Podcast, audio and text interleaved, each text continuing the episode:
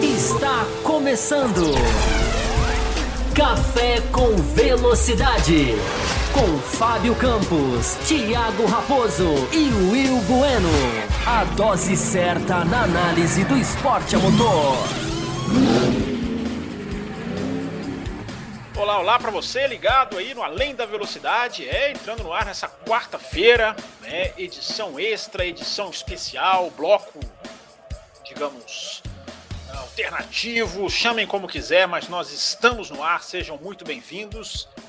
É o Além da Velocidade, uma edição extra aí, jornalismo, opinião e análise para discutir muita coisa. A gente tem nossa quanta coisa para falar. Grande Prêmio da Hungria, mercado de pilotos, Alonso, uh, Piastre. Eu tenho certeza que vocês estão repletos de perguntas para fazer. Já já vou explicar para você como que nós vamos fazer, porque esse é o primeiro bloco do Além da Velocidade. É o primeiro bloco do Além da Velocidade, o segundo bloco na quinta-feira, amanhã, nesse mesmo horário, pontualmente, como sempre, inclusive. A gente tem muito assunto para falar, então essa semana a gente vai fazer duas edições, que é um pouquinho, né, gente, do que eu tenho falado aqui várias vezes, né? Para vocês saberem, deixa eu ajeitar aqui porque está tudo meio torto, para você, vocês saberem que a gente cumpre os nossos compromissos, né? Eu tenho falado para vocês já há bastante tempo, né? À medida que os nossos ouvintes vão crescendo, à medida que os nossos apoiadores, a nossa lista de apoiadores, entraram dois novos apoiadores aí nas últimas horas. À medida que a gente vai tendo um impulso que vocês dão para a gente, a gente vai fazer esforço para entregar cada vez mais conteúdo. Então é isso aqui que está acontecendo. É, eu não pude participar da edição na segunda-feira, estava né, tava de cama na segunda e no domingo, mas já aqui em franca recuperação. É, me ajeitando aqui, tô sempre, fico sempre torto aqui nessa tela, né? Mas vamos lá, vamos entrando no ar. Deixa eu fazer aqui a chamadinha. Vou explicar para vocês como é que vai funcionar a questão de meta, porque hoje a edição vai ter um tempo fixo. Hoje a gente vai ter um tempo fixado, mas a gente vai fazer meta já começando hoje para bater amanhã, para cumprir amanhã, ou bater tudo hoje e estender a edição de amanhã. Já já eu explico em detalhes, já expliquei mais ou menos como vai ser. Já já eu explico em detalhes para você. Deixa eu só chamar aqui a turminha no nosso Twitter, porque eu vou pegar as hashtags aqui, né? Nós temos as hashtags uh, além da velocidade, que muita gente mandou pergunta. Eu vou passar aqui. Os assuntos são basicamente os que vocês já sabem. Eu vou registrar aqui, né? Enquanto vocês vão chegando, vocês vão deixando like, porque é importante. Eu vi que já muita gente deixou o like antes do programa começar. Já aqui, inclusive, agradecendo, muito legal. Obrigado aí a quem prestigiou. Pronto, já fiz a chamadinha aqui no Twitter.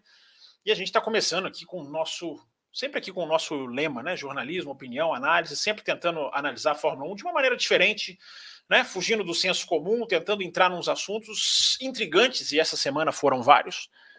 Deixa eu puxar a bebida para cá, porque a garganta hoje ela vai pedir, claro que ela vai pedir. E vocês vão se ajeitando aí que a gente está começando. A gente está começando além da velocidade.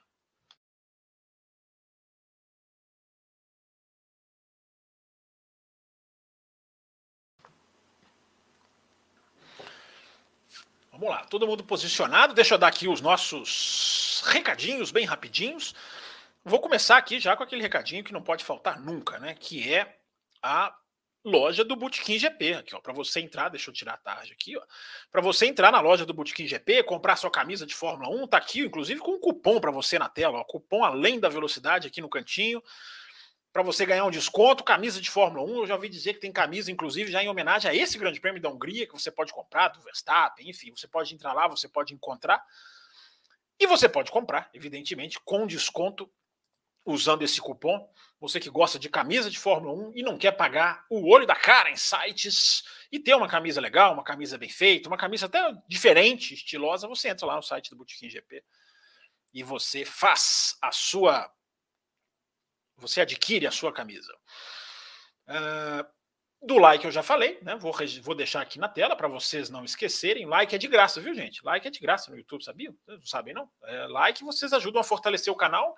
É só clicar no joinha e vocês vão impulsionando. Vocês que chegaram aqui pelo YouTube, ajudem outras pessoas a chegar também, porque o like ajuda o YouTube. Cada vez mais like, mais o YouTube vai oferecer para quem se interessa por automobilismo, para quem digita lá uma hashtag GP da Hungria, é, Leclerc, Ferrari, Verstappen, Hamilton, Mercedes. Essas pessoas vão sendo cada vez mais é, é, é propensas a achar o canal. É, obrigado aqui para todo mundo que desejou aqui mensagens de melhora durante a semana. Já tem superchat. Deixa eu dar um alô para a galera aqui, né? Deixa eu dar aquele alô rapidinho. O nosso Carlos Eduardo Ferreira está aqui, nosso patrocinador oficial, Rogério Silva, o Celso, a Camila Reis, nossa apoiadora, muito legal. Leandro Fen está aqui. O Felipe Gonçalves também, nosso apoiador, membro, né? Assim como o Carlos Ferreira também. Felipe Gonçalves, inclusive, é apoiador, é membro e já mandou superchat. Marcelo Davi está lá sempre no Twitter, Marcelo Pimenta. A Comatora está sempre também aqui falando de automobilismo aqui em vários lugares. Marcos Chess Marcos prometeu que estaria aqui, está, hein? Sabia, hein? Falei que ia cobrar, né, Marcos? Você apareceu, hein? É... O Major está aqui hoje, desde o começo da live, legal. O Marcelo Pimenta eu já falei, o Gilvan Alves, Pedro Henrique Alves, também figurinha lá carimbada no Twitter. O Drácula também, está aqui, grande Drácula. Márcio Zaparoli, Afonso Roque Cadete, o Hugo, né, o Gorru. Então aqui já mandei um alô já de cara aqui para todo mundo que está online aqui. Nós já temos 78 pessoas visualizando. Quantos chats? Quantos, quantos chats? Quantos likes temos? Será que já temos aí perto de 78? Deixa eu ver aqui. É, temos sim, estamos perto de 77 aqui na minha na minha na minha visualização aqui, se ela não tiver desatualizada. Isso aí. Obrigado a todo mundo que deixou o like. Vamos começar, né, gente? Deixa eu explicar para vocês antes como é que vai funcionar. Hoje a gente vai ter um programa de uma hora, uma hora e quinze, no máximo, um tempo delimitado. Hoje é um primeiro bloco para gente a gente aliviar o peso de vários assuntos. Eu falei, a pauta é aberta se vocês quiserem falar sobre, começar sobre o depois e terminar sobre o com o antes, falar de Grande Prêmio da Hungria, falar de Verstappen, falar de Ferrari, vocês, vocês vão mandar na pauta. Mas, evidentemente, a gente não vai conseguir falar tudo hoje, nem se o programa tivesse as duas horas que ele normalmente tem. Então, hoje vai ser um primeiro bloco. A nossa meta é de 20 superchats para estender o programa de amanhã. Então, o que, que acontece? Se a gente tiver hoje cinco superchats, amanhã vão precisar de 15 para a gente estender a edição. Se a gente tiver 15 hoje, amanhã precisa só de 5. E se a gente tiver 20 hoje, vai que vocês estão aí generosos, empolgados, felizes e contentes, aí a gente já começa amanhã com a meta batida. A gente já começa amanhã com o tempo de horário já divulgado e pré-estabelecido. Mas então, para vocês entenderem, Estou ouvindo hoje, não vou poder ouvir amanhã. Tem muita gente que ou pode num dia, não pode no outro, mas quer contribuir com o superchat. Já deixa aqui o seu superchat, ele já vai contabilizar para os 20, e eu estou sendo bonzinho, hein? Porque em duas edições, 20, eu estou fazendo ali 10 por dia, 10 por edição. Estou sendo bonzinho com vocês, porque vocês têm batido as nossas metas. Eu já estou vendo aqui que nós temos mais de um superchat, ou seja, a gente já começa a caminhar para a meta de 20. Para, repito, gente, até por uma questão aqui da garganta, do pobre coitado aqui não estourar antes do tempo, não queimar largada. Hoje a gente tem um tempo definido do programa, que eu repito, não vai dar tempo de tratar tudo, mas a gente emenda e amanhã a gente volta para complementar e responder mais. E às vezes uma resposta que quer um, uma pessoa teve a resposta, mas quer um andamento, quer saber mais. Psicólogo Danilo chegando aqui, o Reuter, Reuter Queiroz, o Bonito está aqui, o Thiago Santos, Danilo Duarte, galera, gente boa que está sempre aqui, o Rei Kovalainen, piloto, esse piloto. Rei Kovalainen está aqui também. Obrigado a quem já mandou superchat. Eu já estou vendo três aqui, tá, gente? Eu já vou começar. Deixa eu só passar aqui rapidinho pelas perguntas na hashtag. O Thiago Tinoco deixou lá na hashtag. É... Cadê aqui? Peraí que eu vou conseguir. Peraí, sumiu aqui, mas eu conseguirei, eu chegarei lá. Uh, tá aqui, tá aqui. O Thiago Tinoco, ele marcou aqui a hashtag Além da Velocidade no Twitter, que você pode fazer também. E ele perguntou lá, Fábio, poderia explicar a atual situação do mercado de pilotos? Poderia, Tiago. Vamos falar sobre tudo isso aqui na medida que a gente for desenrolar o programa. Ouvi um boato nessa terça-feira que, na verdade, o Oscar Piastri tem um pré-contrato com a McLaren, que pode impedir que ele de pilotar para a Alpine. Isso procede? Vamos com calma, Tiago. Vamos entrar nisso com calma. É, eu já vou começar dizendo o seguinte, Tiago. Tem muita gente comentando a situação do Piastri, da Alpine, por achismo muita gente condenando, muita gente já julgando quem está errado. E eu acho isso absolutamente, eu diria até irresponsável, porque sem ver o contrato, sem saber o que está acontecendo em termos contratuais, é difícil analisar. Mas nós vamos analisar a situação, nós vamos analisar o desenvolvimento dos fatos, as consequências. Agora, você já começa aqui com a pergunta de um boato de pré-contrato. Cara, eu não vou entrar nessa porque isso aí é especulação, cara. E eu não vou entrar em especulação. A gente entra no que no, a gente pode entrar em certas tendências que se falam de bastidores. Mas vamos falar sobre isso. Tiago, registrado aqui a sua mensagem. Brigadão por ter mandado aqui no Twitter. Vai ter além da velocidade quarta e quinta? Pergunta o Marcelo Cesarino. Sim, Cesarino, vai ter quarta e quinta edição extra, até para homenagear, para responder, para parabenizar todo mundo que tem apoiado, deixado o like, nosso número de apoiadores é recorde, a gente tem batido meta, a gente já passou da meta. né, já vamos estabelecer novas metas. Então, como até como um prêmio a vocês, a gente vai fazer quarta e quinta, tem além da velocidade, duas vezes nessa semana. É... Ah, deixa eu passar aqui, tem mais algumas. Eu já venho aqui para o chat, já priorizar os superchats. Né? Só tirando aqui um pouquinho aqui da fila. Na sua opinião, qual será o fim do segundo piloto da Alpine? Qual será o fim da história, diz ele, sobre o segundo piloto da Alpine, diz o Cesarino. Vou chegar lá, Cesarino. Vou tô registrar registrada aqui a sua pergunta. Ele manda mais uma aqui, ó. Qual o propósito do Alonso na Aston Martin? Apenas esticar a carreira ou elevar o, o padrão da AM? Aston Martin. Como vai ser o Alonso e o lance no te... o Alonso e lance no terreno do Papai Stroll? Ambiente tenso ou terra de paz? Cesarino, aquela, aquele, aquela freada que o, o Stroll deu no Vettel no, na última curva, no final do Grande Prêmio da França, é, o Alonso não aceita aquilo ali como Vettel, não. O Alonso não faz só um gestinho e vai e segue, cruza a linha de chegada lento, não. Aquilo ali tem outra consequência. Agora, o que vai acontecer, não, não, não há como prever, né? O Alonso o Alonso está descendo, vou analisar bastante aqui o Alonso, tá, gente? Alonso é, não sei se eu falei na abertura, falei, né? Mas o Alonso é tema absolutamente central em tudo que está acontecendo no pós-Grande Prêmio da Hungria. Né? Se vocês vão querer falar de Grande Prêmio da Hungria também, né? Vocês não vão esquecer de Grande Prêmio da Hungria, que a gente tem aqui, gente. Eu tenho aqui um, dois, três, seis, seis páginas de material de anotação aqui para a gente falar. Então, evidentemente, hoje é o primeiro bloco, a gente vai começar.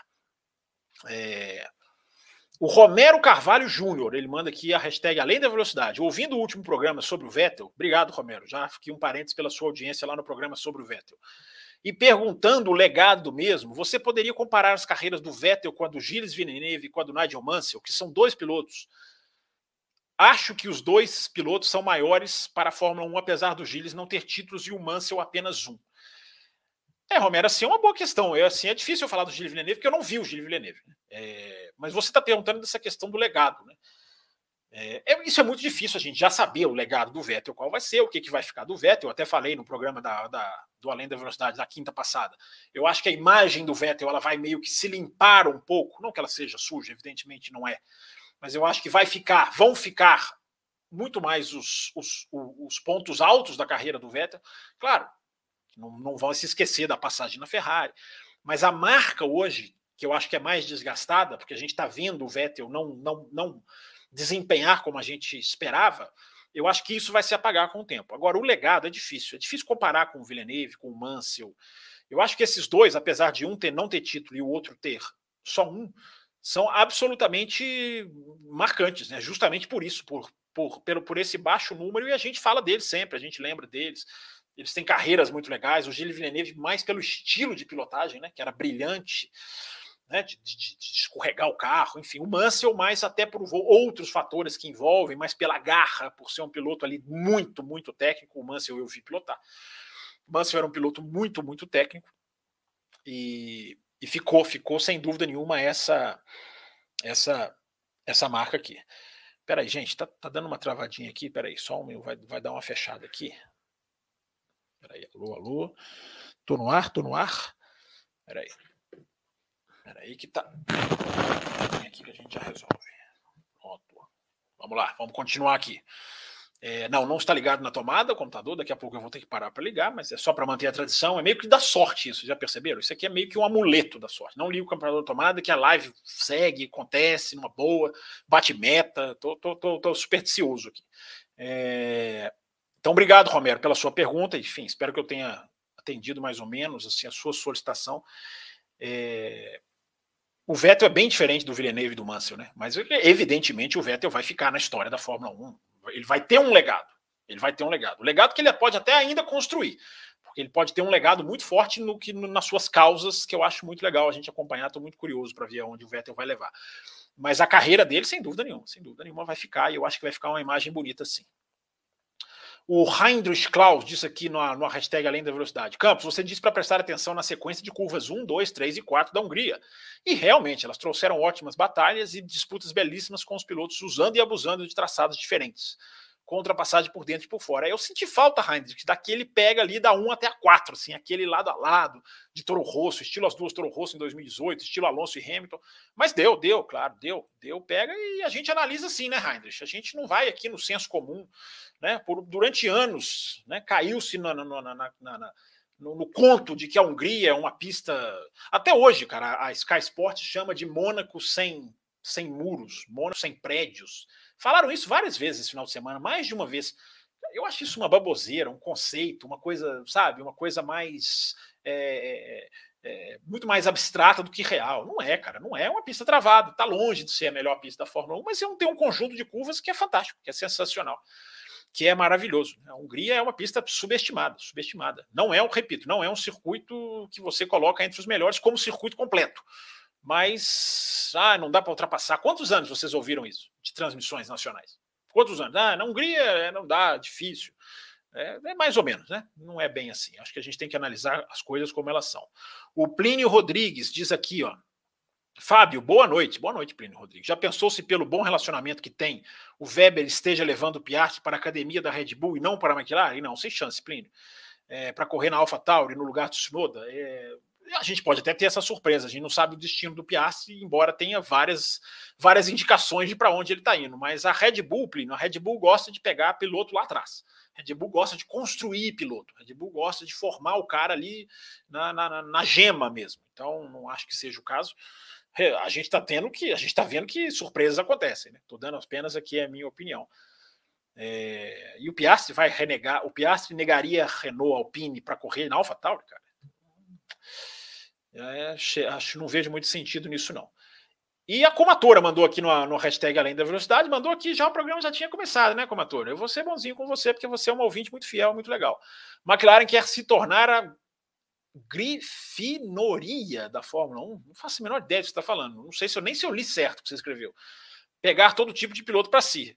É, como ator, a McLaren é uma potência mundial do automobilismo. Eu acho que isso está mais do que claro nessa semana. A McLaren é uma potência mundial de, de sedução de piloto, de, de, persuasão. Repito, a gente não tem ainda a confirmação de que é a McLaren quem está pegando o Piastri. Tudo leva a crer, tudo leva a crer o Piastri não recusaria a Renault, a Alpine por uma Williams, não recusaria para a Haas, não, não, faria isso, não é possível, né? Seria um, um, um exemplo muito ruim de, de gestão de carreira.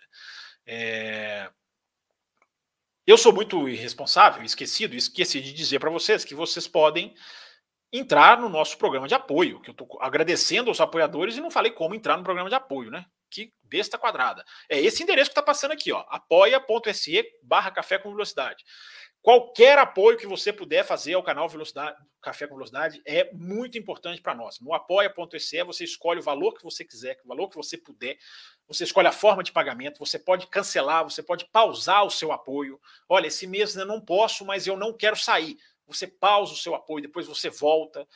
É você tem essa liberdade. E se você quer ser mais direto e quer apoiar aqui pelo YouTube mesmo, gosta de mexer no YouTube, gosta de controlar os seus apoios pelo YouTube, você pode também fazer a mesma coisa, se tornar membro. Aí você vai ter as faixas fixas, mas você tem os mesmos benefícios, as mesmas facilidades, inclusive programa extra, né? Segunda-feira, Raposo e o Will fizeram bloco extra, acabou o bloco normal do Grande Prêmio da Hungria. Eles foram lá falar de outros assuntos, ainda não ouvi, mas ouvirei podem ter certeza que eu virei. Agora tem uns finais de semana aí mais folgados, né, para gente, a gente poder aí colocar em dia. Spotify e Deezer, também estamos lá. Você que gosta de podcast, é? gosta de ouvir por podcast, estamos no Spotify, estamos no Deezer. Deixa lá o seu, o seu joinha lá no Spotify, enfim, deixa lá a sua estrelinha lá e você também ajuda muito a gente no ranking que o Spotify faz para oferecer o café. E a gente tem muita gente no Spotify, viu? A gente tem que mandar esse abraço para essa nossa audiência do Spotify. Ah, então tá passando aqui na tela, tá passando aqui na tela, hein? Ah, os nossos endereços. Vamos lá, vamos lá, vamos lá, vamos entrar aqui, vamos seguir aqui agora nas perguntas do chat. Acho que já passei todas da hashtag. Obrigado a quem mandou. Pode mandar dessa quarta para quinta. Amanhã abrimos o programa, nessa quinta-feira abrimos o programa com o mesmo esquema, puxando aqui as mas priorizando o superchat, né? Que eu aqui já já furei. Deixa eu passar todos os superchats aqui para a gente ver onde a gente já está na nossa meta que é de 20 superchats para que a gente estenda a edição de amanhã. Eu já estou vendo seis. Eu já estou vendo seis. É, já agradeço. E já começo. Vamos lá, vamos começar pelo primeiro, aqui na ordem cronológica, já na tela, para você. Vamos embora. Fábio Campos, você acredita que ainda teremos bons roda com roda agora que a Mercedes está chegando entre Verstappen, Hamilton, Sainz, Pérez e Russell? É, eu acho que tem uma enorme chance, Felipe. Obrigado pelo seu superchat. Eu acho que a gente teve na Hungria a primeira o primeiro desenho do que é três equipes brigando. Né? Por mais que a Mercedes, você vai falar ali, a Mercedes não tinha condição de ganhar, a Ferrari não tinha condição de ganhar, na minha opinião. Não tinha condição de ganhar a corrida no, na performance. Podia ter chegado muito melhor se não acontecesse o que aconteceu. Podemos entrar aqui nas, na questão da Ferrari, na questão estratégica. Mas, independente de quem tinha carro, as três brigaram, né, Felipe? A gente viu três equipes ali se misturando uma parando por causa da outra, outra, outra marcando a outra no box, ultrapassando na pista, Ferrari passando Mercedes na pista, depois Mercedes passou Ferrari na pista, o Verstappen mais pelo box ali, mas passou o Leclerc duas vezes. Então a gente sentiu, eu acho que a gente sentiu um gosto muito saboroso, Felipe, de ver três equipes, de assistir três equipes namorando a vitória. Se não todas as três tinham condição de ganhar, três equipes ali né, se misturando. Eu acho que isso foi muito legal. E isso dá uma perspectiva sensacional, Felipe. Sensacional para esse, esse resto de ano. Momento aqui do Tintim.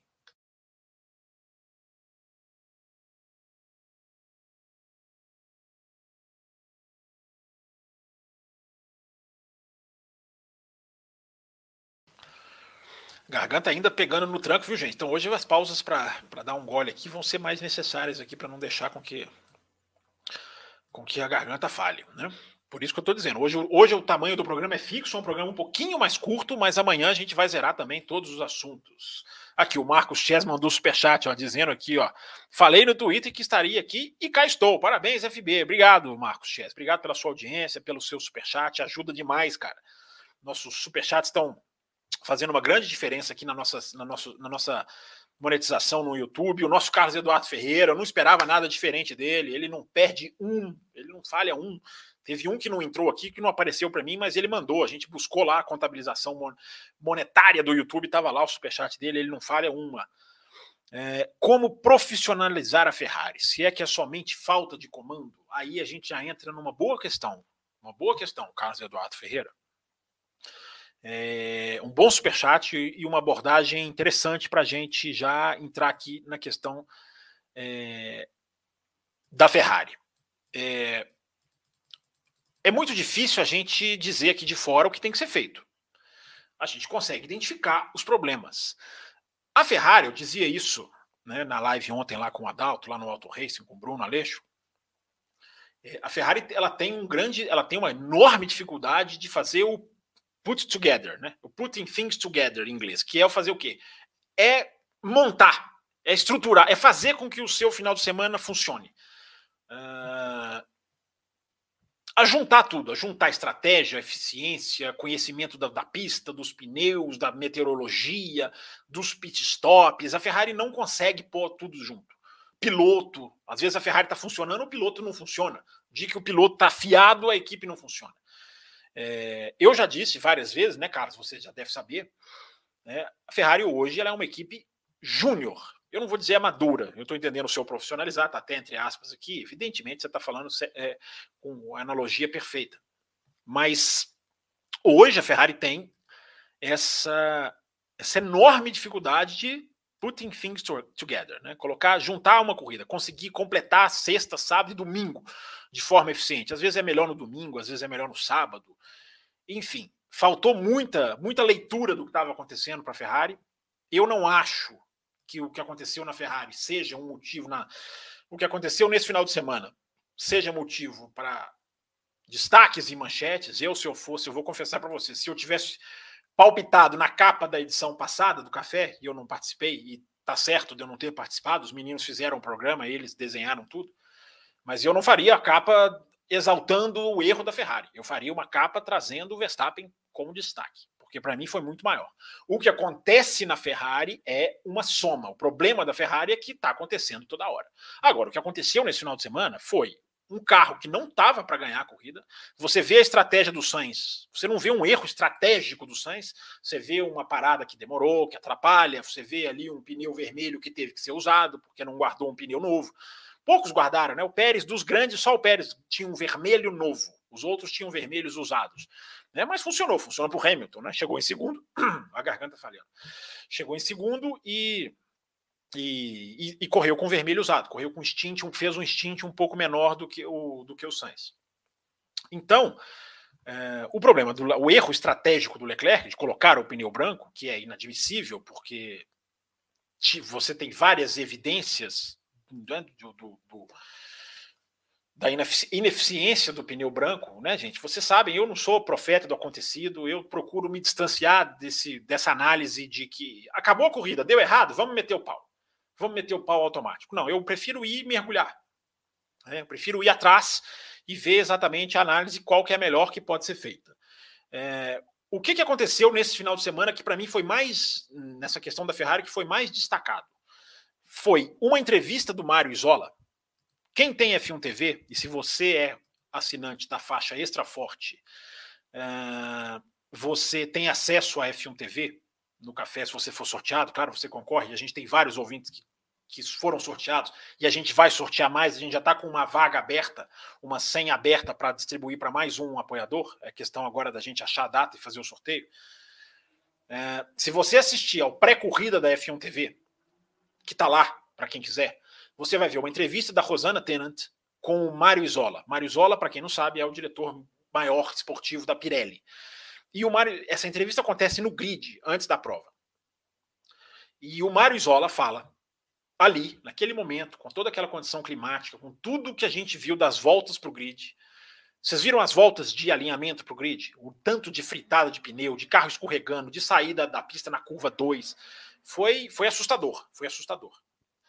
É, e o pilotos de pneu vermelho, aconteceu com a Red Bull. A Red Bull estava de pneu vermelho indo para o grid e o carro não, não, tinha aderência, tinha dificuldade de ter aderência. Aí os caras descartaram o branco ali. Mas o, a frase do Mário Isola é fatal. Ele fala: hoje não é dia de usar os pneus brancos. Hoje é estratégia de vermelho e amarelo. Quando o Mário Isola fala isso, no começo da prova, eu passo a assistir a prova sabendo disso, eu me dou o direito de não aceitar que a Ferrari não, não saiba isso. Esse para mim é essa para mim é, é, a pá de cal. E tem a outra no final da prova, da salinha lá dos pilotos, né? Essa já foi amplamente re, re, é, retuitada, repostada nas redes sociais, que é o Hamilton perguntando, vendo ali na televisãozinha o Russell e o Verstappen sentados, o Hamilton acho que chega depois, pergunta, vê ali a, a manobra do Verstappen contra uma Ferrari e pergunta, mas eles estavam de branco? E o, e o Verstappen e o George Russell até riem, assim, estavam. Tamanha era a obviedade da não, do não funcionamento do branco. Então, Carlos, acho que respondendo de, bem resumidamente, né, já assim, com cinco minutos de resposta, mas você merece. É, esse, esse, esse, é o erro da Ferrari. Ela, ela pôs o pneu errado. É um erro catastrófico? Não é um erro catastrófico. Muita gente aí exagerando na análise, mas é um erro que se soma. Aí sim, você discutir como você está perguntando aqui. A situação da Ferrari. Falta de comando? O comando tem culpa, Carlos. Não dá para dizer que o comando não tenha culpa. O comando tem culpa, cara. Você tem que identificar, você tem que fazer reunião, você tem que evoluir. E a Ferrari ela não está. A Ferrari, mais um ano, a Ferrari está desmoronando durante o ano. A Ferrari está desmoronando, como 2017, que era outro comando, como 2018, que não era o mesmo comando de agora. É, então, Carlos Eduardo, você, alguma coisa você tem que fazer. Ou você remaneja peças, ou você contrata, ou você, você é, é, é, reformula procedimentos, cadeia de comando, decisões tomadas. Você tem que fazer alguma coisa. É claro que é claro que quando o Binotto fala, né? Não, não tem que mudar nada. Evidentemente, ele está falando isso para a imprensa. Evidentemente, ele sabe que alguma coisa tem que mudar. Evidentemente, a Ferrari vai se mexer nessa parada. Evidentemente, alguma coisa vai acontecer, né? nem que sejam reuniões, trocas, mudanças. Eu já falei, falei isso no Loucos para Automobilismo. Eu acho que o Binotto não é um cara para estar tá onde ele está. Acho que já está mais do que comprovado. É, é, um cara que entende muito, é um cara que pode comandar o departamento de motores, por exemplo, que ele já comandou. Né? E o Binotto ajudou. A gente tem que fazer as análises das coisas como elas são, né, gente? O Binotto ajudou a Ferrari a chegar onde ela está hoje, tecnicamente. Não tenham dúvida disso. Então, você vai, você vai tirar esse cara da equipe? Não sou a favor, mas você pode tirar ele deste cargo e você pode voltá-lo para uma outra posição e trazer ali um diretor que tenha comando, como você coloca aqui, Carlos. É... Deixa eu ver o que mais que eu posso falar da Ferrari. Enfim, vamos tocar, né? Vamos tocar. Tem hoje o resto do programa, tem mais perguntas sobre a Ferrari aí, se vocês quiserem, tem amanhã. Enfim, já dei uma resposta aqui, já até meio completa, bem completa, né, Carlos? Mas enfim, obrigado pela sua mensagem, pela sua pergunta. A garganta já gritando. Vamos devagar, vamos devagar.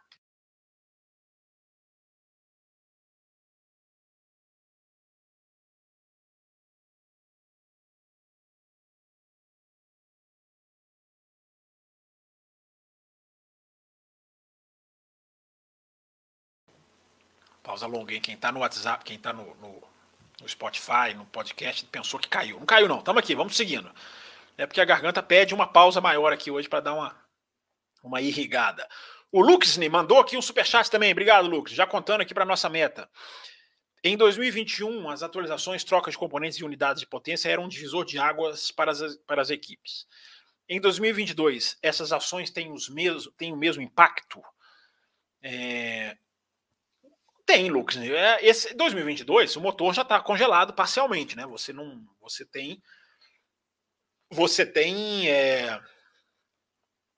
uma parte do motor liberada, né? Você tem uma parte da, da, da, unidade de potência. A parte elétrica ainda pode ser atualizada. Ela, eles têm um mês ainda para atualizar. No dia 1 de setembro, aí congela tudo é, e aí vai até 2025. Mas uma troca de peças, se é isso que você está perguntando, claro que tem. Uma atualização tem um peso muito grande. E eu diria até que pode ser que tenha mais peso ainda, o, o, o porque a gente tem uma. A gente tem uma, um aprendizado que está ocorrendo do novo carro. Não sei se você está referindo só a unidades de potência, mas a gente tem um aprendizado do novo carro que qualquer atualização pode, pode ajudar. E a gente está tendo um fenômeno muito interessante também, né?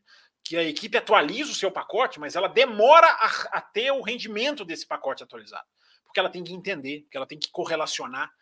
Né? Então a gente está tendo isso, isso, esse impacto diferenciado aí, Lucas. Né? É, mas enfim, obrigado pela sua pergunta. E impacto tem, né, cara? Toda mudança no carro tem, algumas tem mais, algumas tem menos.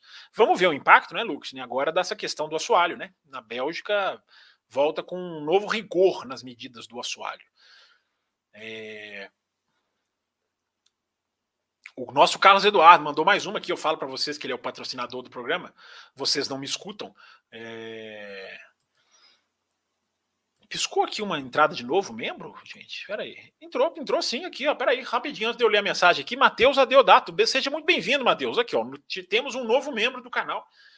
Matheus, manda o seu número de celular lá pro. Lá, entra lá no cafécomvelocidade.com.br, tá? Manda lá o seu número de celular para você já colher a sua primeira recompensa. Não consigo ver aqui quais as suas recompensas, mas a sua recompensa é garantida. Entra lá no grupo de WhatsApp exclusivo de apoiadores, que é um que é uma bobajada sem fim. Mas, enfim, brincadeiras à parte, você vai ser bem recebido lá. É, obrigado, seja muito bem-vindo, Matheus. Seja muito bem-vindo. Obrigado e obrigado pelo seu superchat aqui, mas não vou pular. Peraí, deixa eu voltar no do Carlos aqui, senão fica complicado. É, tem mais superchats chegando aqui, já já vou chegar todos, tá, gente? Estou passando todos os superchats e aí depois eu volto para as mensagens normais. Já estamos quase na metade do programa, mas eu repito, Amanhã tem, além da velocidade, 9h40, 21h40, para a gente complementar todos os assuntos. A gente nem começou a falar ainda de muita coisa, de Piastre, de Alonso, já falamos um pouquinho. É... Mas vamos lá, vamos lá, vamos lá, vamos continuar aqui. Superchat eu já li aqui, o do, o do Carlos, já li o do Marcos Chess, já li o do Felipe Gonçalves, já li o do Luxney. Agora do psicólogo Danilo. O melhor jornalista de Fórmula 1 é você, Campos. Obrigado. Eu não sei, psicólogo. A gente está tentando sempre fazer uma boa análise, né? Mas obrigado, obrigado pela sua mensagem. É, o Carlos Eduardo aqui, ó, aquele que eu tenho que, aquele que eu tinha que eu, que eu tirei aqui rapidinho só para receber aqui o novo membro. Carlos Eduardo, tenho que admitir que gosto da ideia da live na quarta. Achei o erro da Ferrari muito providencial no pit do Sainz. Você reparou nisso? É, o erro do o, o erro do o Sainz tinha, ele vai para o box para cobrir o Russell na primeira parada. É, na volta, o Russell para na 16 e o, o Sainz já pula na 17 para tentar cobrir. E o erro no pit stop acaba atrapalhando o objetivo. Né? E, e sim, erro, a Ferrari está errando muito em pit stop. Por isso que é aquilo que a gente estava falando, né, Carlos? Na sua primeira pergunta, no seu primeiro superchat. É, é, é o put together. Né? É, é, é, o final de semana não encaixa. Eu acho que essa é a expressão em português mais legal é o encaixar. O final de semana da Ferrari não encaixa. Não encaixa. Quando ela faz bem uma coisa, ela faz outra mal. Quando ela faz tudo certinho, o motor explode. Né? Na Áustria, ela fez tudo certinho, a estratégia foi certa. Ela não se desesperou na estratégia como se desesperou na parada do Leclerc. Né? Não falamos nisso ainda, mas tem a estratégia do Leclerc que forçou o pneu branco. Né? É... Então é o put together. Cara, os caras não conseguem encaixar um final de semana. Não conseguem encaixar um final de semana. É e alguma coisa tem que mudar. Né? É, claramente alguma coisa tem que mudar. Ferrari está virando motivo de chacota. E Ferrari não pode ser motivo de chacota. Eu sei que a gente vive na era dos memes, das figurinhas, do eu sou meme dos, dos, dos, dos chatos lá do grupo. Mas a gente é, é, há um limite nisso aí, né? Há um limite nisso aí. A Ferrari está dando motivos para ser chacota de rede social. Isso não pode. É, e ela está dando motivos, está né? Tá dando motivos. O Gus, Gus D manda aqui um legal. Obrigado pelo seu superchat, Gus. Boas análises sempre. É, é, é, é, a gente se prepara, né, Gus? A gente se prepara aqui, igual eu tô falando aqui, tem muita informação aqui anotada aqui que eu já sei que não vai dar tempo hoje, então a gente volta nessa quinta. É, a gente volta nessa quinta para a gente continuar. O Marcos Chess coloca aqui, ó, só para completar 10 superchats. Tá aí, a, a, meta é 20, cara. A gente já tem 8. Tamo bem. Acho que amanhã já, se acabar o programa com 8, amanhã a gente larga com a meta de 12. Para completar, joguei baixo, né? Joguei baixo, cara. Eu sou muito generoso, né, cara? Sou muito bonzinho nessa meta. Não, tem mais do que oito, porque tem aqui do Roma, Romas também. Para por que vocês não fazem um canal de cortes das lives? É, isso é uma coisa que demanda um tempo muito grande, Romas, mas é uma coisa que a gente, a gente pode fazer sim. A gente não, não descarta, não. É, tem que alinhar tudo, né? Raposo, eu, agendas, né? O Will, não sei também. Tem, o Will tem lá o, o canal dele. Mas é uma ideia, é uma ideia sim. E a gente já fez muito corte, cara. Se você navegar se você navegar aí no, na página aqui do canal, no YouTube, Café com Velocidade aqui no YouTube, você, você vai ver muitos cortes, muitos cortes interessantes, muitos cortes que hoje até são, são legais de ouvir com, com um tempo depois. É, é uma coisa que vale a pena mesmo, eu concordo com você. Vamos lá, vamos, quem sabe, né? Vamos estruturar, vocês apoiando cada vez mais, vocês incentivando o canal. É, a gente vai, pode se dedicar cada vez mais, né? Tanto que a gente está aqui dedicando segunda, sábado, os meninos fizeram live sábado, segunda, sábado, quarta, quinta. E vocês sabem, né? Não é sentar e abrir o microfone, né? Tem sempre um trabalho por trás aqui para ficar legal, para ficar para ficar bacana. É, mais um superchat aqui. O do Matheus Adeodato, que acabou de né, virar membro do programa, já dei aqui as boas-vindas para ele. Somos todos muito, agradecidos, muito agradecidos. Ferrari virou competente em autodestruição? É, é, um, é um jeito de você analisar, né, né, né Matheus? Ela virou. É, a Ferrari, sim, chegou num ponto, né? É, eu acho que chegou num ponto da Ferrari que. Olha que coisa, né? Até anotei isso aqui para falar. Está acontecendo tantas vezes, Matheus e ouvintes, dos pilotos da Ferrari terem uma leitura muito superior dos, aos engenheiros o Sainz ganhou a corrida na Inglaterra desobedecendo os engenheiros, desobedecendo a ordem de equipe da Ferrari. O Sainz fez a leitura na França certinha, né? de, de, hora que parar, de não precisava, de erramos.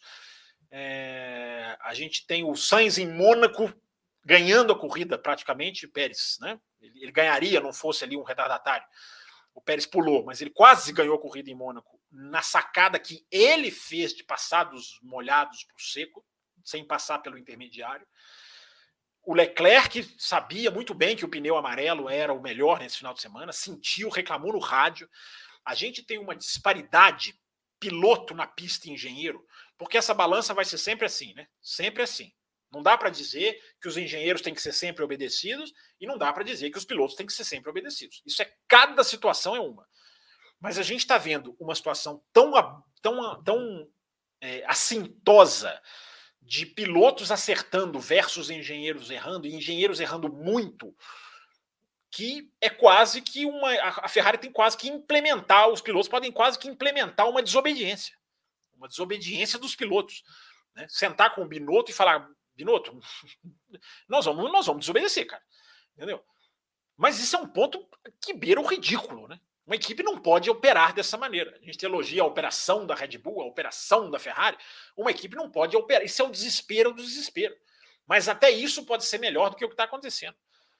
Porque vejam esses casos que eu citei: Mônaco, França, eh, Inglaterra, Hungria. Todos esses lances é assintosa a percepção do piloto como é superior ao dos engenheiros. Então os caras têm quase que desobedecer. Mas é muito fácil para a gente chegar aqui e falar desobedece. Não é assim que uma estrutura tem que funcionar. Quando chega nesse ponto, alguma coisa muito grave está acontecendo. Muito grave está acontecendo. Então, é uma reflexão que fica aí para vocês. É uma reflexão. É... Tem mais superchat aqui, gente? Está piscando superchats aqui. Eu vou ler só superchat hoje, mas não tô nem aí. tá nem aí. Se os superchats vão chegando, eles merecem ser lidos. Eu tenho, uma, eu tenho um superchat piscando Deixa eu ver se eu perdi ou não. É, tem um do Carlos aqui, que eu não tinha visto ainda, mas vou, já vou ler. Mas tem um superchat piscando aqui de um horário anterior. Gente, se eu tiver perdido algum de vocês, falem aqui, tá? É, eu acho que não perdi, não. Tem só falta só esse aqui do. Falta esse aqui do Carlos, que é o terceiro dele, inclusive. É... Vão colocar na tela aqui. Superchat tem prioridade, gente. Quer sua mensagem lida rápida? Superchat. Gostaria de ouvir seu comentário sobre a primeira metade do campeonato do Hamilton. Aos que queriam encerrar a carreira dele, vão ter que esperar mais? Muito interessante essa sua pergunta, o, o Carlos. Eu vou até tentar colocar na tela aqui. É... Ver se eu consigo colocar na tela aqui um levantamento que eu fiz no, no, na, na, na, minha planilha aqui. É... Eu, eu, sou, eu sou João Excel às vezes. É da, de, uma, de um número, de alguns números, ou de um recorte de pontuação, e eu vou explicar, que mostram justamente isso aqui que você está falando. A evolução do Hamilton e o crescimento do Hamilton nessa do começo do campeonato para cá.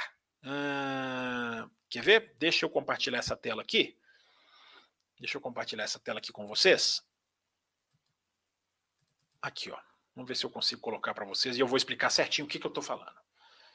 Deixa eu ver se vocês estão vendo. Apareceu? Estão vendo, né? Tá pequeno, né? Deixa eu ver se eu consigo aumentar aqui. Pera aí. Deixa eu ver se eu consigo colocar aqui. É devagar, porque tá, tá, tá, tá osso, para não falar outra coisa. É... Eu acho que eu consigo ampliar aqui. Ó. O que, que é isso que eu estou mostrando para vocês, gente? Isso aqui, como está escrito aqui na tela, é a pontuação da Fórmula 1 entre, deixa eu tirar aqui a mensagem do Carlos. É a pontuação da Fórmula 1 no período entre os GPs da Espanha e da Hungria. Mas tem uma coisa muito interessante nisso aqui. Entre os GPs da Espanha e da Hungria, ou seja, da Espanha até agora, a gente está tendo uma, uma. A gente tem um período de oito provas. E o Hamilton é vice-líder do campeonato nessas oito provas. Mas para eu fazer esse recorte, eu fui fazendo de trás para frente. Se você fizer o recorte das últimas duas provas, duas provas, que é um recorte rápido e básico, pequeno, é um recorte, é um recorte simples, digamos assim. Uh, o Hamilton é vice-líder do campeonato. É até simples, né? Só lembrar que nas duas últimas provas o Verstappen ganhou, o Hamilton chegou em segundo nas duas. Se você fizer o recorte das últimas três corridas, o Hamilton é vice-líder do campeonato. Se você fizer o recorte das últimas quatro corridas, o Hamilton é vice-líder do campeonato. E se você for fazendo das últimas cinco, das últimas seis, das últimas sete, até chegar nesse número aqui, nessa pontuação aqui, que é das últimas oito.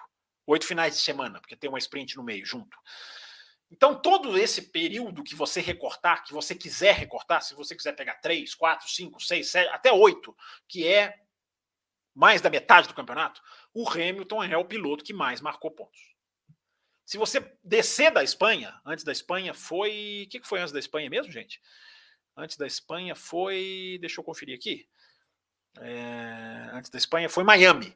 Se você incluir, se você esticar para Miami, o Pérez passa o Hamilton por um ponto, se eu não estou enganado. Então, gente, isso aqui, Carlos, respondendo a sua pergunta, deixa eu trazer o seu superchat. Já tem mais um, gente, nós vamos bater a meta hoje. É... Essa questão do encerrar a carreira que você está dizendo aqui, Carlos, é era absolutamente precipitada. A gente falou isso aqui no começo do ano. Então, olha como o Hamilton se achou com o carro. E, inclusive nessa soma aqui, gente, nessa, nesse recorte aqui dessas últimas oito provas, olha aqui, cara, olha o Leclerc onde está, né, cara? Tá aqui na tela para quem está olhando aqui, ó. 74 pontos, cara, 100 pontos a menos que o Verstappen em oito provas. Isso não, isso não, é disputa pelo campeonato. Isso não é, não há disputa pelo campeonato. Não é, não é, a questão não é se o campeonato já acabou, né, que as pessoas adoram, tem uma fixação quase obsessiva. É, a gente teve disputa pelo campeonato, gente. A gente teve. Isso é outro levantamento que eu coloquei no, que eu coloquei no Twitter, que eu publiquei no Twitter. Aí, aí recortando só só Verstappen e Leclerc. Só Verstappen e Leclerc. Acho que eu coloquei o Sainz no meio para mostrar que o Sainz tem até mais pontos que o Leclerc. É... Posso até tentar colocar aqui, ó. Posso até tentar colocar aqui de novo também para vocês, ó. Deixa eu ver se eu consigo aqui. Demora um pouquinho, mas a gente a gente vai, a gente chega lá. É porque é impressionante, é uma pontuação impressionante, impressionante mesmo.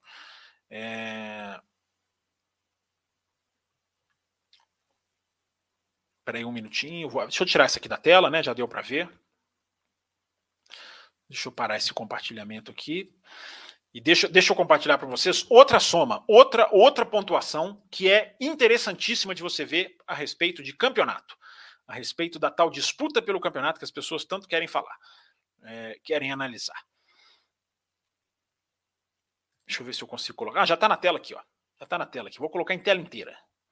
Olha o que, que é. Últimos 10 grandes prêmios, gente. A gente teve 13 corridas até agora. Olha o que, que é o campeonato, se você tirar ali só aquele comecinho é, Bahrein, Arábia Saudita e Austrália. Olha, olha o que, que é isso aqui, gente. 233 a 107. Repito, repetindo para quem está ouvindo o programa. 233 a 107. É, isso não é disputa. Quem tem 233 pontos contra um outro que tem 107, essas, esses dois pilotos não estão disputando. Então a gente vai chegar à conclusão, e eu, eu, como eu disse essa semana, é difícil você concluir isso durante, é até errado, porque você não tem como saber, mas lá na frente, se é que a gente já não pode arranhar isso agora, é o que eu estou fazendo aqui. Mas lá na frente, a gente vai chegar à conclusão de que 2019, de que, desculpa, de que 2022, como 2017, como 2018, como 2001, como 2002, como aqueles anos do Schumacher, não houve disputa, como 2013, uh, não houve disputa. Não houve disputa pelo título. Então fica isso aí para vocês pensarem na cama. Ok? Dois númerozinhos, um aí para colocando essa, o corte de pontos do Hamilton, e aí puxou aqui, puxei aqui, uma coisa leva a outra. É, essa pontuação de Verstappen versus Leclerc. Vocês viram, gente? 233 a 107. Isso não é disputa. Não é, não é, não há, não há disputa entre esses dois. É... Vamos lá, tem mais superchat aqui. Tem mais superchat aqui. Tem gente, mais gente querendo bater a meta. E estender o programa e ter aqui a sua mensagem priorizada. É... O Noslin Fábio Campos, deixa eu colocar na tela aqui. Fábio Campos, alguma chance do Ricardo estar sendo fritado na McLaren? Alguma chance do Hamilton beliscar o vice-campeonato no final? É, eu até sem ver o seu superchat, falei aqui no começo. Não, falei no Twitter, desculpa, Noslin. Eu falei lá no Twitter. Coloquei isso hoje, hoje aqui, no, no um pouquinho antes do programa começar, inclusive. É... Coloquei esse Twitter ali por volta de oito e pouco da noite. Lewis Hamilton e George Russell são potenciais candidatos a serem vice-campeões do mundo. Potenciais candidatos. Potencialíssimos candidatos a terminarem como vice-campeão. Que é um absurdo você pensar um mês atrás, dois meses atrás, depois da pré-temporada, depois lá de Bahrein, Arábia Saudita. É impensável você. Era impensável você falar alguma coisa assim. Agora a gente pode, pode falar isso. Eu falo isso. Eu disse isso já essa semana. Volto a dizer. Russell e Hamilton. está falando do Hamilton aqui, o Russell, como hoje o Russell ainda tem mais pontos que o Hamilton e está andando muito bem, é, eu também coloco o Hamilton, o Russell nessa, nessa possibilidade de ser vice-campeão do mundo. É, outro levantamento que eu coloquei no Twitter da Mercedes, você tirando só Austrália e Arábia Saudita. Tira só duas. Vamos pegar o recorte de 11. A Mercedes tem mais pontos que a Ferrari. Em 11 corridas das 13. Nas últimas 11 de 13. Eu não estou fazendo um recortezinho de duas, três, quatro, cinco. Acho que o recorte de cinco já é até considerável. Agora não, estou fazendo um recorte das 11 e a Mercedes está na ganha da Ferrari. Só tirando a Arábia Saudita e Bahrein, onde a Mercedes estava, vocês lembram muito bem, mais do que perdida. A outra pergunta que você faz: alguma chance do Ricardo estar sendo fritado na McLaren? Pois é, Noslim e ouvintes. Tudo isso que aconteceu com o Piastri indica um acordo com a McLaren. Indica um acordo. Porque é uma, eu estou vendo muita gente comparar, né? Ah, McLaren, de novo, o que está acontecendo na Indy, né? Até eu fiz essa comparação, mas não é bem assim. Na Índia, a McLaren anunciou o Palou. Palou com um contrato com a Ganassi, a McLaren anunciou, ele é nosso. Não há isso na Fórmula 1. Não é isso que aconteceu na Fórmula 1. Na Fórmula 1, quem se manifestou corretamente foi o Piastre. Foi lá e disse: não, peraí, não é bem assim. Então, a grande questão gente, que a gente tem que analisar do Piastri. Eu vou falar do Piastri daqui a pouquinho, tá? Só para, senão eu vou estender demais aqui. Deixa eu responder o, deixa eu responder o Nosley. Ele pergunta do Ricardo. Mas independente da marra do Piastri que a gente vai abordar hoje ou amanhã, uh, indica total ligação com a McLaren. E se há ligação com a McLaren, o Ricardo estaria já tá fora. Vamos para falar o português claro. O Ricardo estaria fora. A McLaren estaria disposta a bancar, a encarar a multa que quer que seja e pagar para tirar o Ricardo. É... A força de um talento como o Piastri, né, gente, fora do grid, acabou. É como se fosse uma bolha invisível que explodiu de uma maneira destruidora. Né? Aquelas explosões destruidoras mesmo, que destroem quarteirões. Ninguém previa isso. Né? Eu sempre fui uma voz, quem me acompanha no Twitter sabe disso, há muito tempo. Eu sempre vociferei, sempre é, coloquei, sempre fiz questão de levantar a voz para dizer que o Piastre não poderia ficar de fora do grid. Não poderia, porque não tem como, não existe justificativa plausível para deixar um cara que fez o que esse menino fez nas categorias de base. Esse menino fez mais do que a maioria dos pilotos que eu já vi, mais do que quase todos. Talvez o Van Dorn e Huckenberg tenham um currículo de categoria de base como ele. Aí você vai falar, poxa, mas são dois ali que não vingaram tanto na Fórmula 1. Uh, depende do seu ponto de vista. Né? Eu, acho, que o Huckenberg foi um excelente piloto de Fórmula 1 na época dele. E o Van Dorn eu acho até que poderia ter mais chance. O Van Dorn realmente não foi bem na McLaren. Era uma McLaren muito ruim. Mas categoria de base falando, o, a, a, o currículo do, Verstappen, do, do, do Piastri é superior ao de, para pegar os mais recentes, ao de Leclerc e de Russell. É, Leclerc e Russell ganham Fórmula 2 e Fórmula 3 seguidas. Chegam na Fórmula 1 e se estabelecem. Tudo bem, passam uma dificuldade, o Russell evoluiu, né? mas chegam na Fórmula 1 e mostram que talento tem ali. O Piastri não só ganhou exatamente os mesmos dois que ele ganhou, que eles ganharam, mas ele ainda vem de um título da Fórmula Eurocup antes desses dois. Então o Piastri emenda três. Um piloto desse, gente, jamais poderia ficar de fora do grid. Não existe esse cara não chegar e subir para a Fórmula 1. Não existe. Não existe. Eu, como jornalista, não tenho como não falar sobre isso. Tocar, bater, insistir sobre isso. Isso causou uma pressão de bastidores que estourou. Tudo isso que está acontecendo está acontecendo porque é uma bolha de um super talento que foi ficando, que por ficar de fora, foi, foi crescendo como uma bolha, foi empurrando peças, foi empurrando direções de diretores de prova, de, é, é, decisões, melhor dizendo, de diretores de prova, que chega no momento em que o Alonso tem que decidir, que aí a, ausência do Vettel muda porque o, a Renault tentou segurar, a Renault tentou cozinhar o Alonso para segurar o Piastri, e por aí vai. Eu falei que não ia falar do Piastri, né? Ainda tem tanta coisa para falar do caso do Piastri, nossa senhora, vocês nem imaginam. Então, tudo isso, voltando para o Ricardo, que é a pergunta do Noslin, do Noslin. Tudo isso, Noslin, Noslin 25 é o nome dele. Tudo isso, Noslin, é... indica, indica que a McLaren foi lá e pegou. A McLaren viu a chance de pegar um super talento e, cara, nisso aí eu dou total aplausos para a iniciativa da McLaren. Não sei se podiam, poderiam fazer, se é que fizeram, não sei a questão do contrato, não vou, posso explicar aqui como é que é o funcionamento aparente da, dessa questão de opção contratual ou não. Mas já estou falando muito, posso deixar ela para daqui a pouco ou para amanhã. Uh, independente desses detalhes técnicos, a força do talento do Piastri fez com que a McLaren fosse lá buscar. E o Ricardo não se sustenta. O Ricardo, eu até achava, antes disso tudo estourar, que o Ricardo era uma boa chance de ficar na McLaren. Mas não dá para ficar fazendo o que ele fez na Inglaterra, andando o que ele andou na Áustria e terminando aonde ele terminou na Hungria.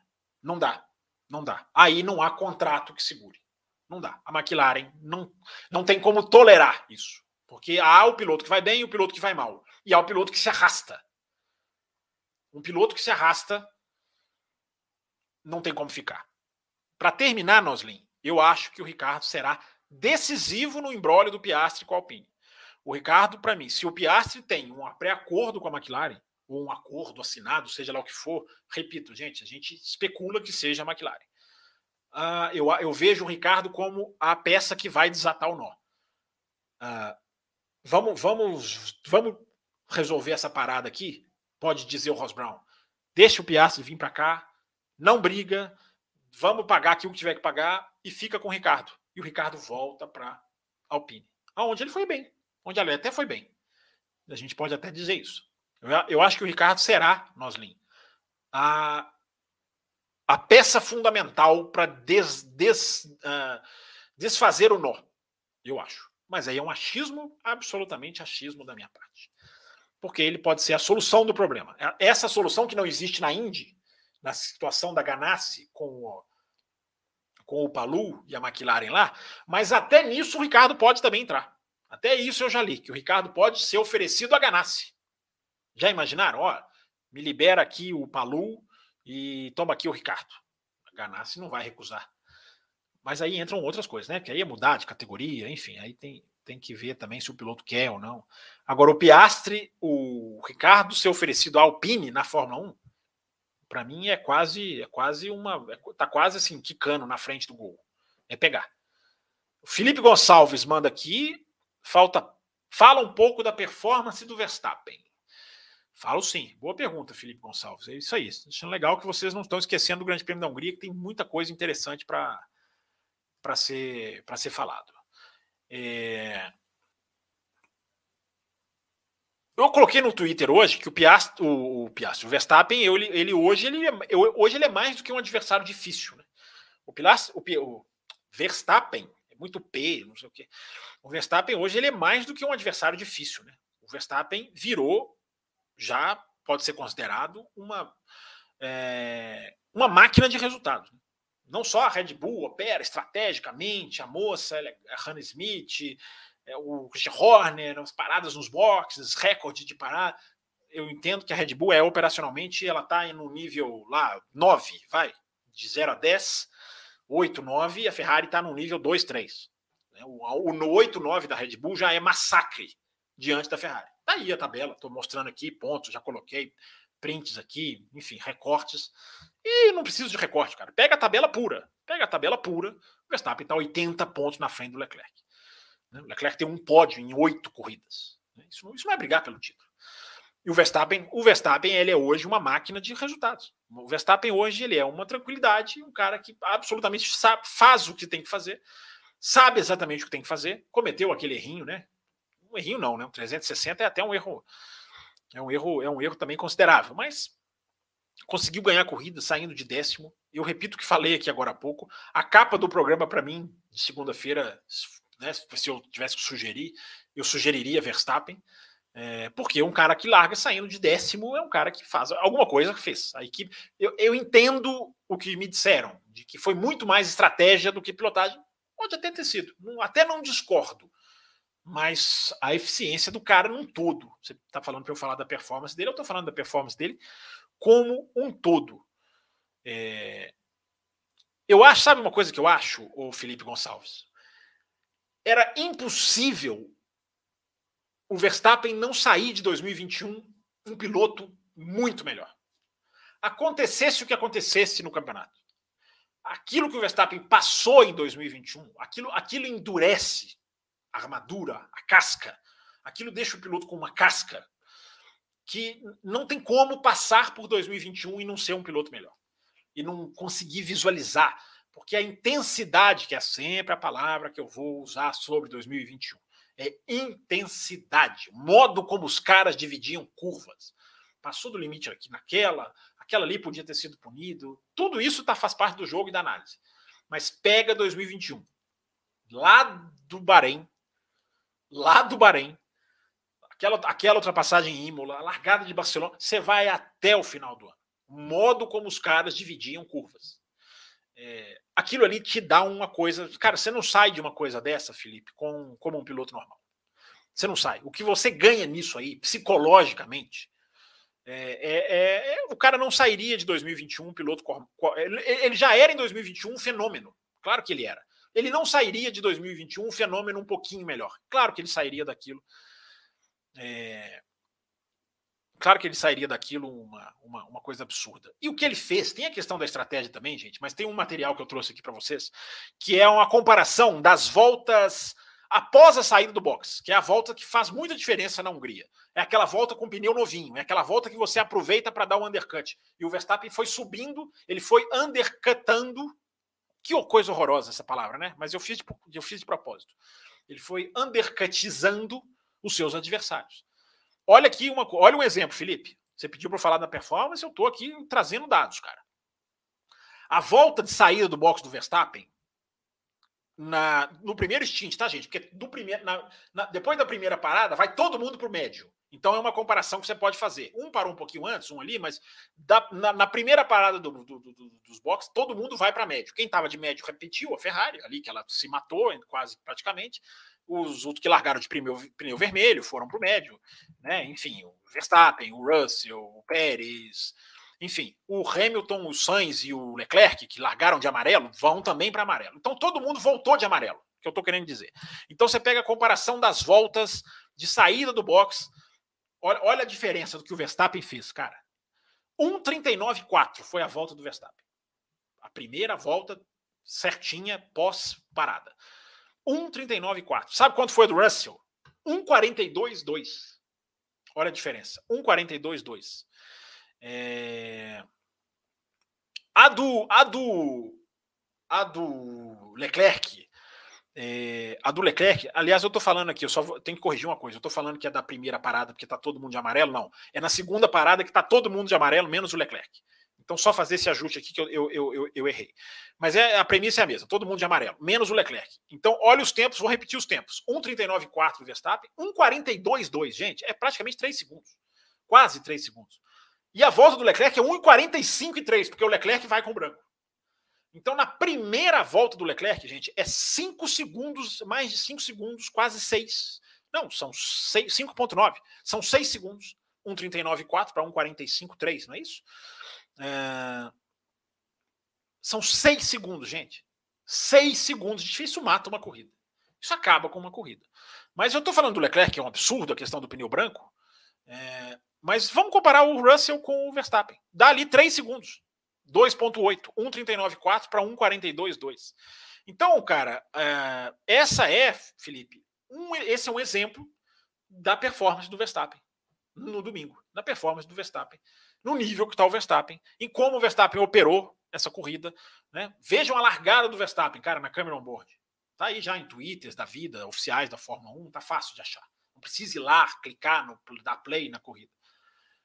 Largada do Verstappen é de uma ponderação assustadora. Você ouve ele levantando o pé na reta duas vezes. O piloto sempre dá uma levantadinha ali, numa largada. Estou falando da largada.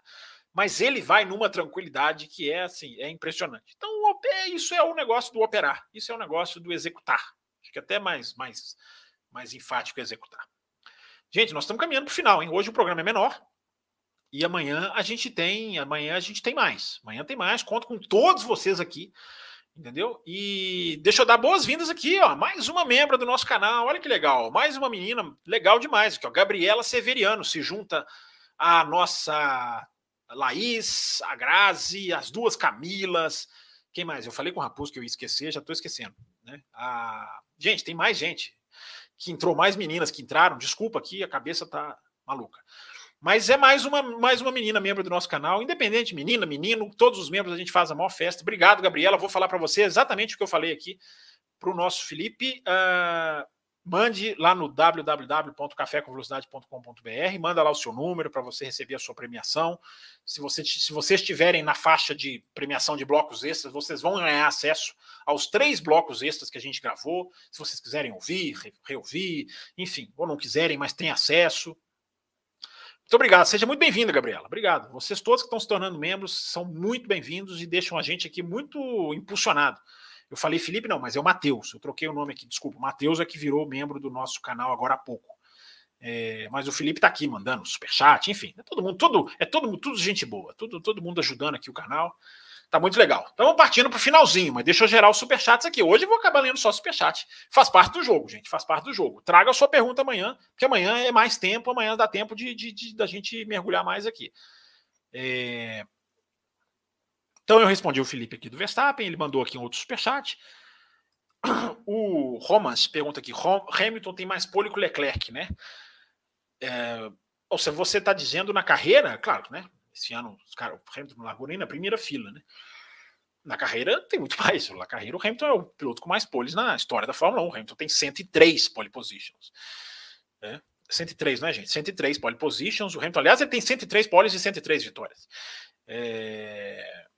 E o, o, Leclerc tem o mesmo número de poles do Verstappen, 16. Então, é bem, bem assintoso. Não sei se você quis dizer realmente Verstappen, ou Hamilton e, Leclerc, mas enfim, tá lido aqui. Obrigado pelo seu superchat. Tem mais superchat? Deixa eu ver, deixa eu atualizar aqui. Deixa eu dar o meu refresh aqui para atualizar. Tem, tem mais superchat sim. Tem um superchat do ortopedista em medicina esportiva aqui, doutor Otávio Assis. Já vou colocar na tela, deixa eu só ver se tem mais. Tem aqui do Marcos. É, hoje vai ser só superchat, gente. É, acontece, cara. Isso aí, isso aí.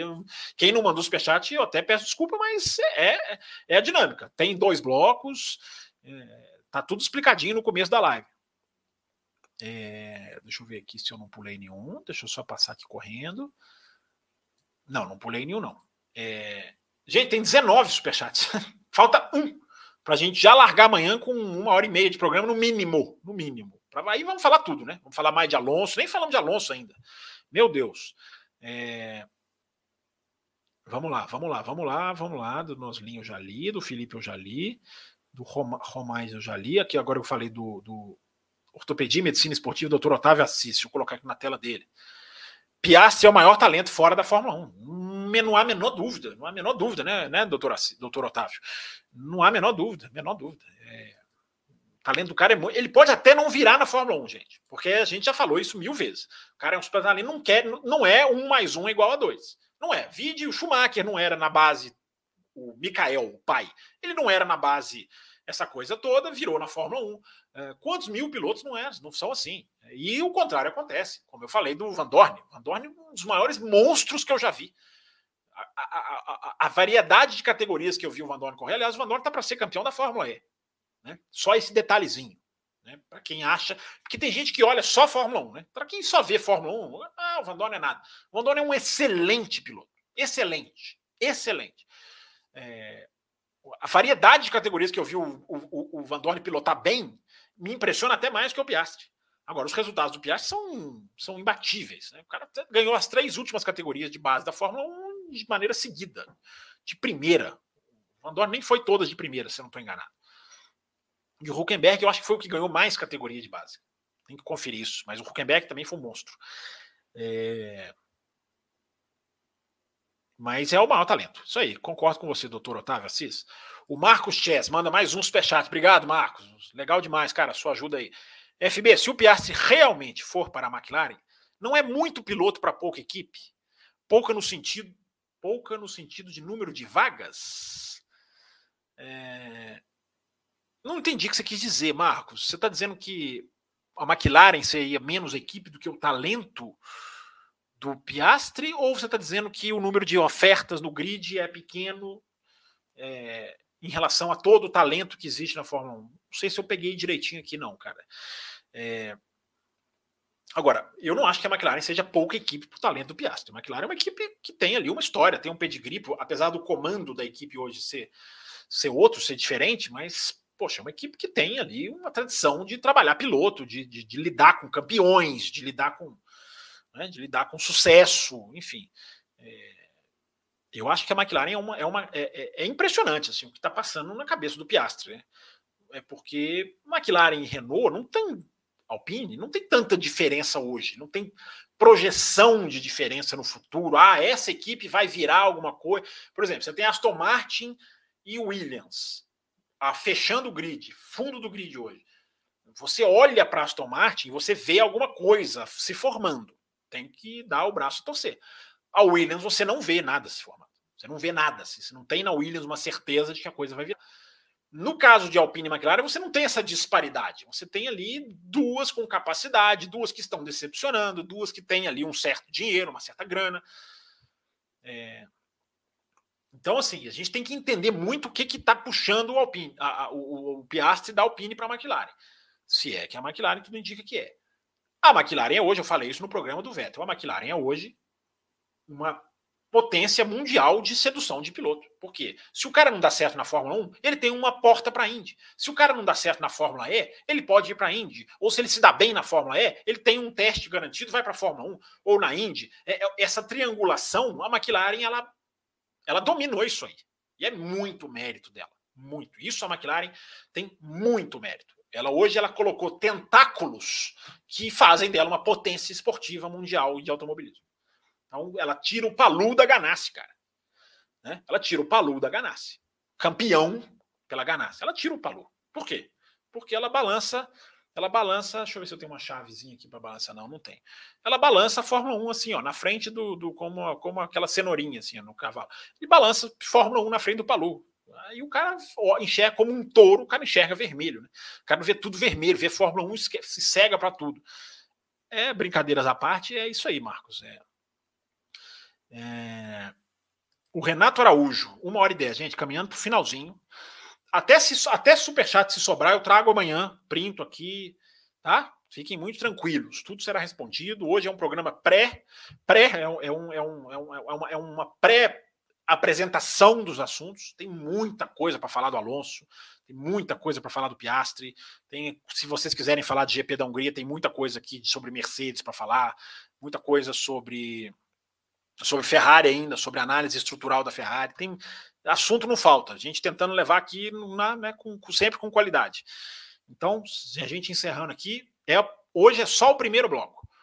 É, o Renato Araújo evidencia muito o quão baixo está o nível operacional da Ferrari. Nesse período, o carro que está levando a culpa sempre foi competitivo para vencer. É, mas eu não acho que o carro está levando a culpa, não, Renato. A equipe está levando a culpa, né? Os diretores estão levando a culpa. Né? O carro todo mundo sabe que é bom, que é muito bom. Estava bom na França, estava muito bom na Áustria, estava bom na Inglaterra. É... Na Hungria não estava para ganhar a corrida, não estava, insisto, não estava. Você pega a estratégia do Sainz ali, o Sainz não foi. Né? A, a, o que aconteceu na Hungria, né, gente? Os meninos esbarraram isso. Estava ouvindo assim, o comecinho do café com velocidade. É, a, a, Hungria não foi nem a questão da chuva que lavou a pista no sábado. É, porque eles fizeram qualifying, depois a, a Hungria foi 55 graus na pista na sexta-feira, 55 graus de temperatura do asfalto, claro que eu estou falando do asfalto, é, e no domingo 20 e tantos graus. É, é muito abrupta a queda. E a Ferrari se perdeu nisso aí. Olha o que a Ferrari foi na sexta com uma temperatura de pista e olha o que a Ferrari foi no domingo. Olha a Mercedes, um desastre na sexta, muito bem no qualifying. Nós, nós temos que falar da pole do Russell ainda. Meu Deus, é muito assunto. O Romais é, era para ser pódio corrigindo. É, ah, tá. Tem mais pódio que o Leclerc. Tá, então deixa eu puxar aqui, ó. Você falou. Hamilton tem mais pódio que o Leclerc. Tem, tem. O Hamilton tem seis pódios. Quer a lista dos pódios? Ah, meu amigo, aqui a gente não vem despreparado nunca, meu caro. Quer a lista dos pódios de 2022? Verstappen 10, Pérez, Sainz e Hamilton 6 e Leclerc e Russell 5. E aí depois tem o Norris com então não é nem que o Hamilton tem um pódio a mais do que o Leclerc, não, Romais. O Russell está empatado em pódios com o Leclerc. Isso não é disputa por título, gente. Não houve disputa. 2002 não houve disputa por título. Pode até virar. O cara começa a ganhar lá. Ah, Fábio, você falou que não houve. Aí eu vou virar para vocês e falar assim: houve. Houve disputa pelo menos, mas até aqui, dia 3 de agosto, não houve disputa. Tem mais superchat aqui. Piscou aqui. Vocês não vão deixar terminar o programa, né? É, eu vou ter que guardar para amanhã. A gente tem que cumprir o horário certinho aqui pré-estabelecido. É, ah, o Marco Chess mandou um superchat explicando. Já vou ler, peraí, Marco Chess, porque tem um outro antes aqui. Ó. Eu te, deixa eu tentar atender na ordem cronológica é, certinha. Foi antes do seu, teve o do. O do. Abner Neto. Abner, desculpa, Abner Barreto. Você acha que a Aston Martin vai melhorar em 2023 ou o Alonso está somente atrás da grana? Vou começar a responder agora e vou complementar na próxima, no próximo bloco, nessa quinta-feira, Abner. É, não há indícios, na minha opinião, de melhora a curto prazo da Alpine. A Alpine está se reestruturando, construindo fábrica da, da, Aston Martin. Esquece a Alpine, Aston Martin. É, Aston Martin está reestruturando, está construindo fábrica, está ampliando né, uma fábrica, está fazendo uma fábrica praticamente nova do zero está é, tá trazendo gente muito de muito calibre, gente da Red Bull, tirou gente da Mercedes. Só que isso, isso é 5, 10 anos. Isso não é melhora para o ano que vem. Você está perguntando 2023. Não há. Não há.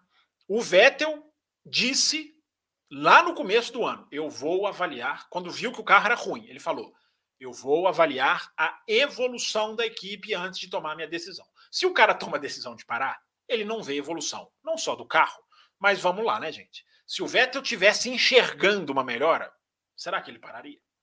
Agora, o Alonso não é só a questão da grana. A questão que pegou entre Alonso e Alpine é duração do contrato. O Alonso queria muito mais tempo. O Alonso queria dois, três anos. O Alonso quer ficar na Fórmula 1. E a Renault, Renault mesmo, o grupo Renault, estava empurrando o Alonso para o WEC em 2024. A ideia da Renault era: manda o Piastri para Williams, estava praticamente acordado, isso é informação, não estava assinado, claro. Uh, manda o Piastri para Williams, o Alonso fica 2024, 2020 fica 2023, 2024 a Renault entra no WEC, como várias vão entrar, o WEC vai receber uma, uma leva de grandes equipes fortes, uh, Alpine, Peugeot, várias equipes, Toyota, Toyota, tá, enfim, depois eu, depois eu trago essa lista, eu tenho, tenho anotado. É, só que o Alonso falou, eu não quero saber de WEC. Então a Renault julgou muito mal, porque a Renault julgou que o Alonso ia ficar quietinho e aceitar. O Alonso viu o potencial que ele tem, que ele ainda tem, e a questão é tempo de contrato. Principal, claro que a grana deve ser muito alta, o Abner. Mas enfim, amanhã falaremos mais sobre isso. Amanhã falarei sobre perspectivas do Alonso, sobre situação de bastidores do Alonso, sobre uh, um histórico recente da Renault, da Aston Martin, melhor dizendo, Amanhã tem muita coisa para falar de Alonso com vocês, mas antes de encerrar o programa, deixa eu colocar aqui o Abner, o Marcos Chess. Obrigado, Abner. Colocar aqui o superchat. Quis dizer que muitos pilotos para poucas é, para poucas vagas na F1, só duas, que acho que é, é, é, onde os pilotos querem correr. Isso aí eu estou de pleno acordo com você, Marcos. É, 20 cadeiras, eu falo isso aqui no café, tem no mínimo, no mínimo 5, 6 anos, no mínimo, se é que eu não falo isso desde que eu entrei, mas é porque tinham mais cadeiras. Quando eu entrei no café, tinha, quando eu entrei no café tinha Virgin na Fórmula 1, tinha HRT, tinha, enfim. É, 20 cadeiras não é, não é, não é viável, não é sustentável para o automobilismo, porque se o Piastri entra já com atraso, vai quem o campeão da Fórmula 2, seja ele Drogovic, vai entrar onde? É, e o, o De Vries, que está na fila, que precisa entrar, é, não é sustentável 20 vagas. Então, não dá, concordo com você. Simplesmente não dá. É, gente, muito obrigado. Vou ler as perguntas que não foram lidas, não superchat. Se tiver alguma aqui, eu trago. Hoje, hoje a proposta era de um programa menor, porque até porque a recuperação aqui tá. Vocês viram que deu até uma falhadinha aqui durante o programa, até assustei. Mas deu para completar legal. Amanhã estou de volta, a partir de 21h40, para analisar a fundo essa questão do Alonso e mais do Piastri, porque falei pouco do Piastri. Falamos bastante do Piastri, mas tenho muita coisa desse desenho de por que chegou aonde chegou. Então não perca, além da velocidade, em dois dias seguidos, em homenagem aos novos membros, que são vários nesse mês, aos apoiadores que, que ajudam, aos superchats que vocês mandam. Muito obrigado a todos. E nessa próxima quinta, menos de 24 horas, podemos dizer, o Além da Velocidade está de volta aqui para a gente aí já com a meta batida, hein? A gente já larga amanhã com meta batida. Então amanhã no mínimo uma hora e meia de live. E é para a gente, vamos mais um pouquinho, né? Uma hora e meia não. Vamos lá, um pouquinho mais para a gente falar sobre pilotos da McLaren, a situação da Indy, Piastre, é, mais, muito mais de Alonso e Aston Martin. Obrigado a todo mundo que mandou seu superchat. Hoje só deu para ler superchat, mas é assim, galera participou, prioridade é prioridade. Mas vou reler as perguntas que foram mandadas aqui, posso trazer algumas já amanhã para a gente abrir o programa. Hashtag Além da Velocidade aberta no Twitter também, para quem quiser não esquecer, lembrar, assistir. Deixa o seu like, você está assistindo o programa ao vivo, depois de ao vivo, de madrugada, de manhã. Deixa o seu like qualquer hora no YouTube, o like é, é legal, é bem-vindo. E a gente já volta já volta nessa quinta-feira com mais Além da Velocidade. Muito obrigado mesmo a quem dedicou um tempo para ficar aqui com a gente e já já tem mais. Termina aqui Café com Velocidade, o mais tradicional podcast sobre corridas do Brasil. Café com Velocidade, a dose certa na análise do esporte a motor.